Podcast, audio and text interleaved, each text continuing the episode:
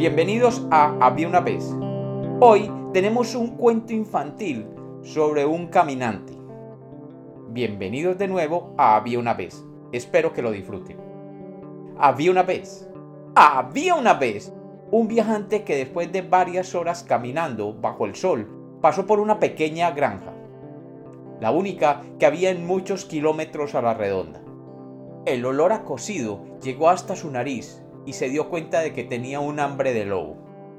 Llamó a la puerta y el dueño de la casa, bastante antipático por cierto, le abrió. Buenas tardes, dijo el caminante. ¿Quién es usted y qué busca por estos lugares? No se asuste, soy un simple viajero que va de paso. Me preguntaba si podría invitarme a un plato de comida. Estoy muerto de hambre y no hay por aquí ninguna posada donde pueda tomar algo caliente. El granjero no se compadeció y para quitárselo de encima le dijo en un tono muy despectivo, Pues no, no puedo. Son las cinco y mi esposa y yo ya hemos comido.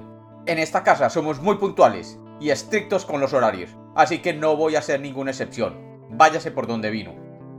El hombre se quedó muy triste, pero en vez de venirse abajo, reaccionó con astucia. Justo cuando el granjero iba a darle con la puerta en las narices, sacó un billete de cinco pesos del bolsillo de su pantalón y se lo dio a un niño que jugaba en la entrada.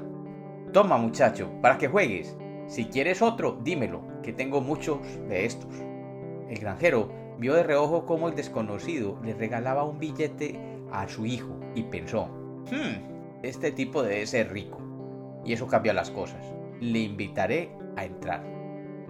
Abrió la puerta de nuevo y con una gran sonrisa en la cara le dijo muy educadamente, Joven, Está bien, pase, mi mujer le preparará algo bueno que llevarse a la boca.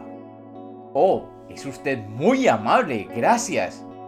Aguantando la risa, el viajero pasó al comedor y se sentó a la mesa. Había echado el anzuelo y el pez había picado.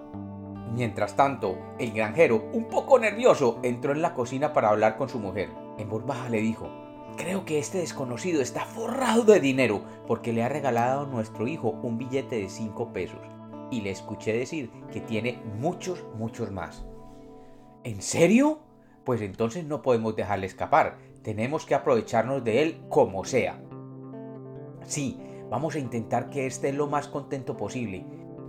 Y más tarde se nos ocurrirá algo para sacarle toda la plata que tiene.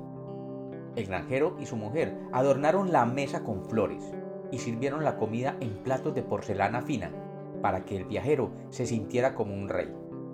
Pero éste sabía que tanta atención no era ni por caridad ni por amabilidad, sino que lo hacían por puro interés, porque pensaban que era rico y querían quedarse con parte de su dinero. El plan había surtido efecto porque era lo que él quería que pensaran. Señora, este es el mejor arroz con pollo que me he comido en toda mi vida. Tiene usted unas manos de oro para la cocina. Ay, muchas gracias. Me alegro que a usted le guste.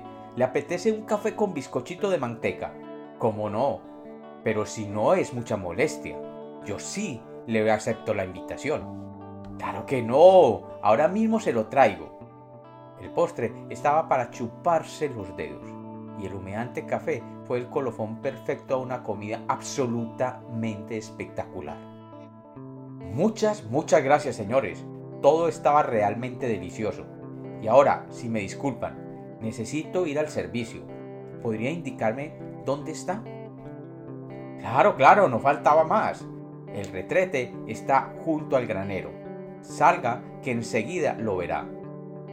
Muchas, muchas gracias caballeros. Ahora mismo vuelvo y les voy a agradecer como se debe la atención que ustedes me han hecho. Y dicen las malas lenguas que todavía están esperando al viajero. Y como los cuentos nacieron para ser contados, este es otro cuento de Había una vez.